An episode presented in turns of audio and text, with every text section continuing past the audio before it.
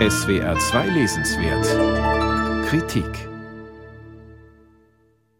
Das Archiv der Gefühle heißt Peter Stamms neuester Roman, ein Titel, der sich Widersprechendes enthält und dadurch Spannung verheißt. Denn mit einem Archiv verbindet man gemeinhin, dass etwa Texte oder Bilder nach gewissen Prinzipien einsortiert und aufbewahrt werden. Gefühle hingegen entziehen sich per se einer solchen Ordnung. Sie sind flüchtig, überraschen uns meist ungewollt und sind oft nur schwer zu beherrschen.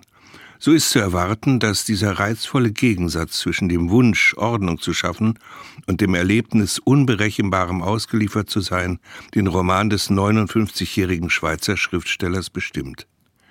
Er erzählt von einem etwa ebenso alten Mann, der als Archivar in einem Pressehaus arbeitet und den Sinn seines Lebens darin findet, die Dinge, die auf der Welt in willkürlicher Reihenfolge geschehen und dokumentiert werden, zu ordnen und schnell auffindbar zu machen.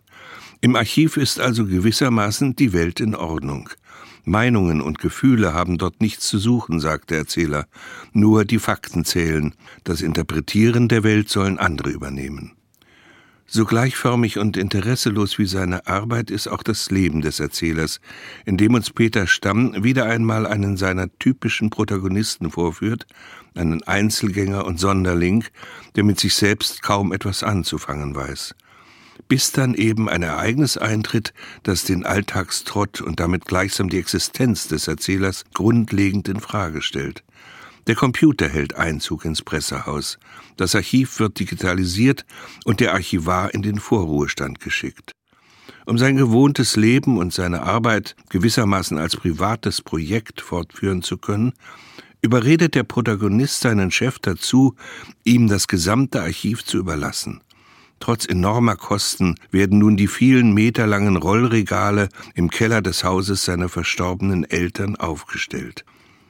Dieses Unterfangen, das der Autor nur mit ein paar Sätzen skizziert, erscheint etwas märchenhaft. Inhaltlich gesehen markiert es den wie konstruiert erscheinenden Wendepunkt des Romans. Denn an die Stelle der nun von einem einzelnen, gar nicht zu bewältigenden Archivarbeit tritt eine andere, die an der eigenen Erinnerung. Auf langen Spaziergängen vollzieht der Erzähler seine Studienzeit und seinen Eintritt ins Berufsleben nach. Er denkt dabei hauptsächlich an die Frauen, mit denen er jeweils eine Zeit lang zusammenlebte. Allem voran aber taucht vor seinem inneren Auge immer wieder eine ganz besondere Frau namens Franziska auf. Sie war seine erste Liebe während der Schulzeit, eine einseitige Liebe, denn über einen flüchtigen Kuss ist sie nie hinausgekommen. Nun aber, da dem Erzähler nach seiner Entlassung aus der Arbeit die Tage unendlich lang werden, beschäftigt er sich immer mehr mit Franziska. Er rekapituliert einzelne kurze Begegnungen mit ihr, rekonstruiert anhand von Zeitungsartikeln aus seinem Archiv ihren Lebensweg und imaginiert sie in seinen Träumen und Vorstellungen an seine Seite.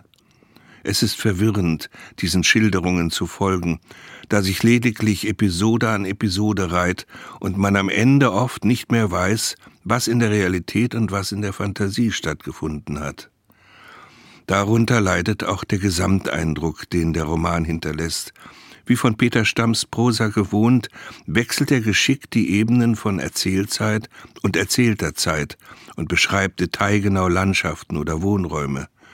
Sobald er sich aber der Darstellung der immer gleichen Verlustgefühle eines vereinsamten Menschen widmet, gibt es keine Überraschungen mehr, und der Roman schleppt sich dahin. Einmal erkennt der Erzähler im Alleinsein seine glücklichsten Momente, gesteht aber zugleich, dass dies eigentlich ein trauriger Gedanke sei. So wie Glück und Trauer nicht zusammenpassen, so wenig überzeugt der Roman über ein Archiv der Gefühle. Nirgendwo erfahren wir, was das eigentlich für ein Archiv sein soll. Peter Stamm, Das Archiv der Gefühle, Roman, S. Fischer Verlag, 189 Seiten, 22 Euro.